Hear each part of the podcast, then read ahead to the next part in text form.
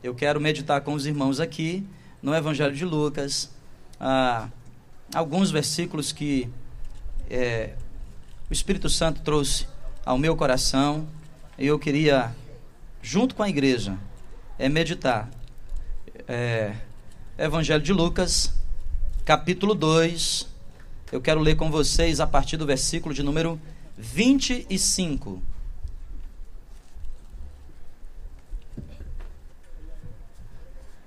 Capítulo 2 do Evangelho de Lucas, versículo 25.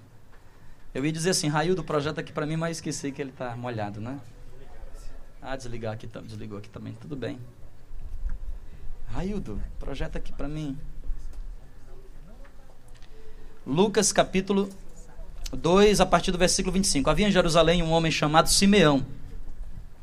Ele era um homem justo e piedoso e a Bíblia diz que ele já esperava a consolação de Israel. E a Bíblia diz também que o Espírito Santo de Deus estava sobre ele. O mesmo Espírito que estava sobre ele revelou que ele não passaria pela morte antes de ver o Cristo.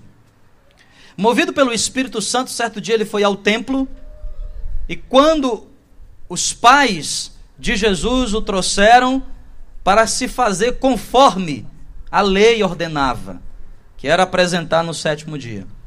Simeão olhou aquela criança, tomou nos braços e louvou a Deus, dizendo: Agora, Senhor, podes despedir-me em paz, segundo a tua palavra, porque os meus olhos viram a tua salvação, a qual preparaste diante de todos os povos luz para a revelação dos gentios e para a glória do povo de Israel. A Bíblia diz no verso 33 que estava ali também a mãe e o pai do menino que ficaram admirados com aquilo que Simeão havia falado, porque somente eles sabiam, os pais, que Jesus era o Messias. Eu quero falar sobre que Natal nós estamos vivendo. Qual é o Natal? Qual é o Natal que nós estamos vivendo nesses dias? Eu pontuei aqui diversos tipos de Natal que as pessoas estão vivendo. Natal, você sabe muito bem, uh, representa, é uma palavra sinônimo, uma palavra que vem do latim, representa nascimento. Então, daqui a alguns dias, exatos cinco dias, nós estaremos oficialmente comemorando juntos o nascimento do, do maior personagem da história da humanidade, aquele que dividiu a história, Jesus. É, todos sabem, você é cristão, protestante ou não, mas você é um estudioso, você sabe que Jesus não nasceu de fato no dia 25, era uma festa que os nossos uh, irmãos uh, fizeram ainda no século 3, século 4, para poder divulgar o evangelho. Havia uma festa pagã que era feita ao Deus Sol, e eles se inspiraram na Bíblia, esforçaram um pouquinho, Jesus que é o sol da justiça, e de lá para cá todo mundo comemora no dia 25. Que dia Jesus nasceu? Não sei lá. Não tenho a menor ideia. Diz a Bíblia que nessa data aqui não é possível a gente calcular. Os bons estudiosos colocam lá para abril, mas há outros que colocam para março, outros que colocam para. Não sei que dia ele nasceu. Eu não sei nem direito o dia que às vezes os meus familiares nascem. O importante é que nós estamos aqui juntos para poder relembrar o nascimento de Jesus. Esse ano mesmo, a mãe ligou para mim, uns dois dias depois, e disse: Meu filho, você esqueceu meu aniversário. Eu falei: Mamãe, como é que eu esqueço o teu aniversário? Ela disse: É muito simples, filho, é só contar cinco dias antes do seu. Então eu também não consegui dar parabéns para minha mãe. Mas o fato é que, às vezes, nós estamos vivendo um Natal, independentemente da data, que às vezes não condiz com aquilo que representa a grandeza do nascimento do nosso Jesus. Natal hoje em dia é falar muitas vezes de Papai Noel. Natal é uma festa acima de tudo comercial. Acho que quem é comerciante não vende tanto quanto venderia no Natal. Natal é amigo secreto, né? Levanta a mão quem participou, não precisa levantar a mão, quem participou de amigo secreto. Natal é amigo secreto, é o que nós pensamos nos dias de hoje. Como é que, era o, como é que foi o Natal para Jesus? As crianças aqui a pouco, ah, agora há pouquinho, estavam encenando como que foi o nascimento de Jesus. Natal para Jesus. Como é que foi o nascimento dele? A Bíblia diz que foi de maneira muito simples. Natal para Jesus era manjedoura. Natal para Jesus significava, acima de tudo, humilhação. Porque o Rei dos Reis não tinha onde nascer. E uma vez que nasceu, não tinha berço para se colocar. Não tinha um bercinho para ele.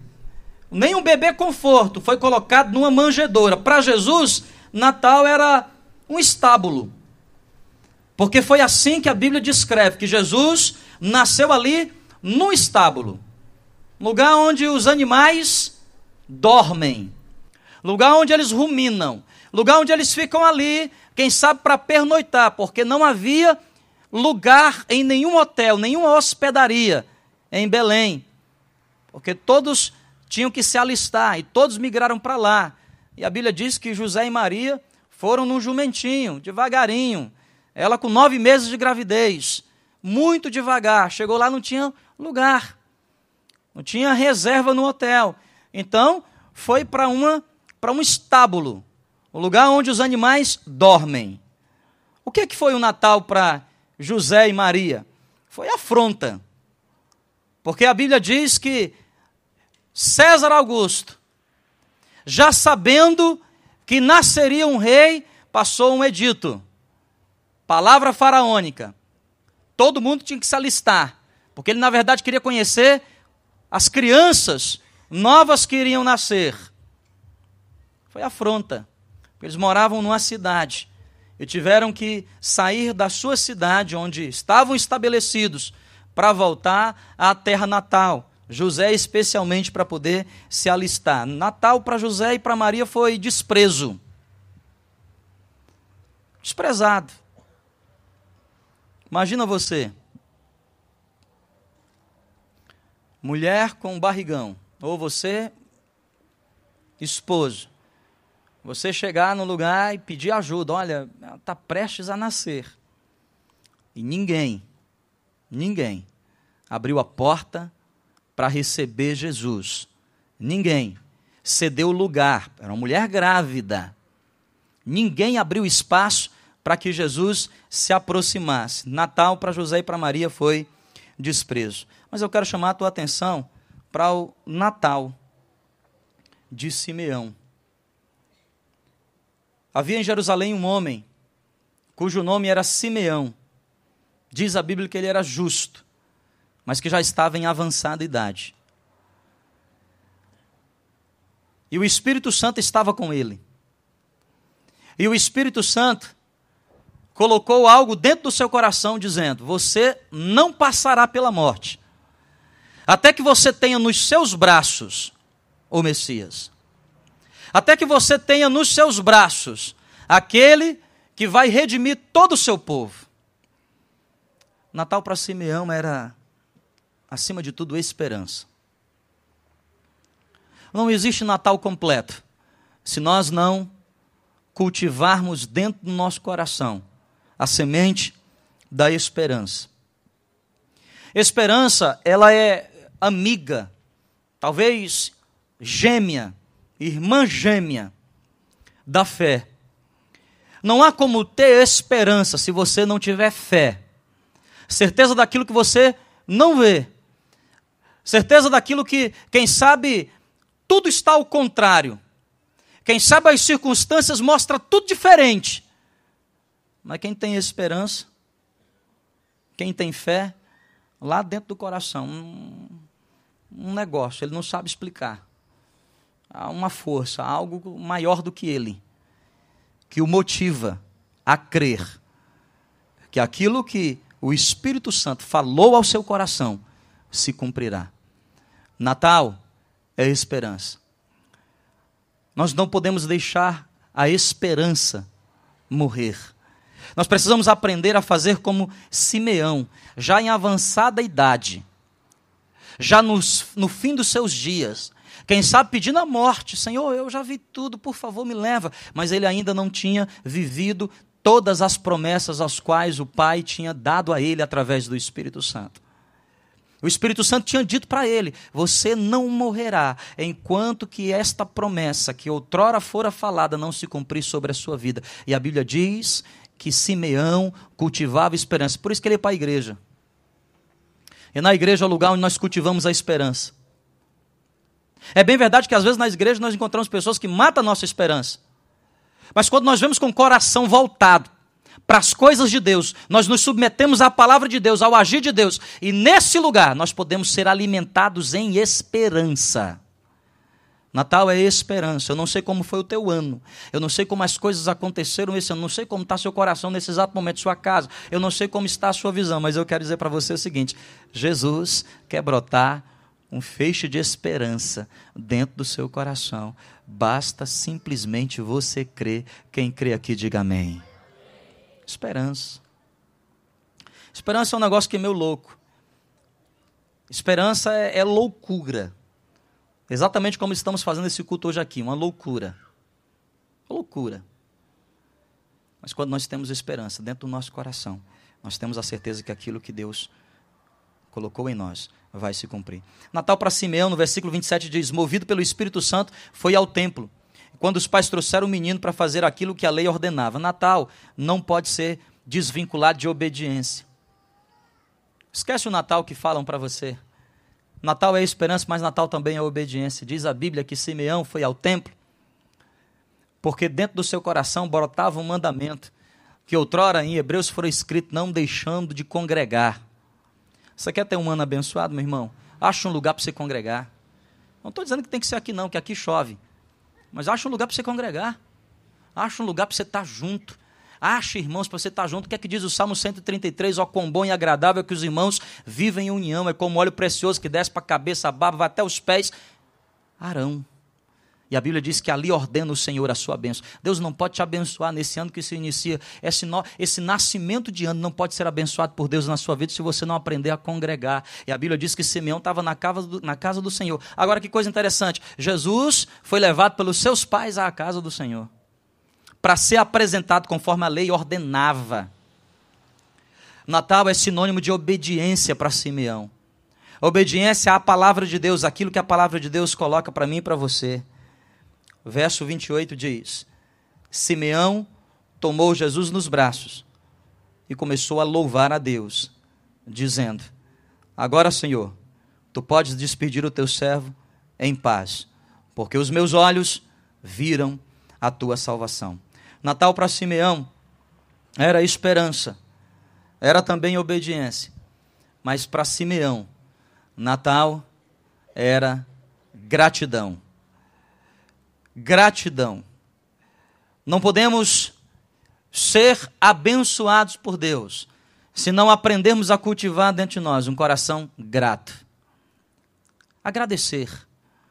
Por mais que aquilo que esteja acontecendo conosco não seja agradável. Porque agradecer não tem nada a ver com agradável. É um estado de espírito. É por isso que na Bíblia todos aqueles que tinham um coração grato de uma forma ou de outra cantavam louvores. Cantavam o quê, pessoal? Não, o quê? Louvores. Não tem como você desvincular o louvor da gratidão. Gratidão é louvar a Deus por tudo que aconteça. Se tem você está tendo um ano bom, você deve dizer glória a Deus. Quem aqui poderia dizer glória a Deus? Glória a Deus, glória a Deus mais alto? Deus. Se está tudo bem? Mas se está tudo mal? Se faz chuva? Em todo momento dá glória a Deus. Quer ter um ano abençoado? Cultive gratidão dentro do seu coração. Sem gratidão, nós não podemos. Nós não podemos viver o um Natal. Sabe? Estamos chegando ao fim de um ciclo. Que tal nós ah, genuinamente agradecemos ao Senhor por tudo que Ele já fez, por tudo que Ele tem feito por nós? Nessa noite, se há aqui entre nós corações gratos, eu gostaria de orar junto com você. Se você tem um motivo de gratidão a Deus, eu vou pedir que você, aí no lugar onde você está, fique em pé, feche os seus olhos. Eu quero dar aí um minutinho para você. agradecer ao Senhor. Pai, obrigado por todas as coisas. Obrigado por tua fidelidade. Obrigado por tua graça. Obrigado, Deus, porque o Senhor tem nos dado um Natal diferente.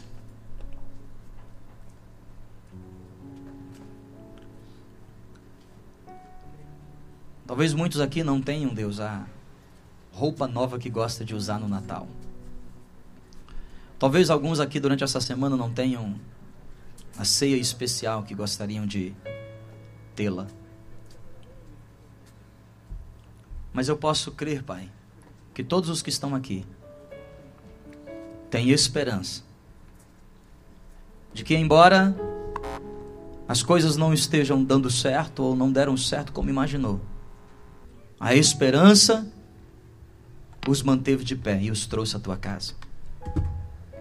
Eu agradeço, Senhor, por essa noite, porque a gratidão é a expressão máxima da adoração. E essa noite, Pai, é a noite que nós separamos para agradecer ao Senhor por tudo que o Senhor fez. Obrigado por cada irmão e cada irmã que o Senhor levantou durante esses dias. Cada músico, cada cantor. Cada um dos irmãos do coral. Os irmãos da nossa igreja lá em Caracaraí que vieram de longe. Os vizinhos que estão conosco, os que nos ouvem à distância. Os nossos convidados. A paciência do povo. Obrigado pela chuva que caiu. Obrigado, Senhor Jesus, por tudo que o Senhor fez nessa noite por essas quatro pessoas que publicamente confessaram que o Senhor é Deus na vida delas. Obrigado, Pai, pelo dom da vida, pela saúde. Obrigado, Senhor Jesus, porque mesmo, quem sabe, na enfermidade, podemos aqui te ouvir e ter a esperança de que a nossa enfermidade será curada. Obrigado, às vezes, pelo conflito, porque eles nos fazem crescer. Obrigado, Senhor Jesus, por aquilo que não esperamos porque essa é a maravilha da vida. O inesperado. O improviso. Obrigado, Senhor. Porque não sabemos o que será daqui a pouco. Obrigado porque não sabemos como será o amanhã. Mas nós não precisamos saber. A única coisa, Pai, que te pedimos, cria em nós um coração como o coração de Jesus. Cria em mim um coração grato, um coração humilde. Cria em nós um espírito, Deus, inabalável. E que em todos os natais nós possamos nos lembrar do Natal do Senhor, que enviou o teu filho. Não foi para nos julgar, foi para nos perdoar. Não foi para nos condenar mas para que o mundo fosse salvo por ele. Cria em mim, cria em nós um novo coração.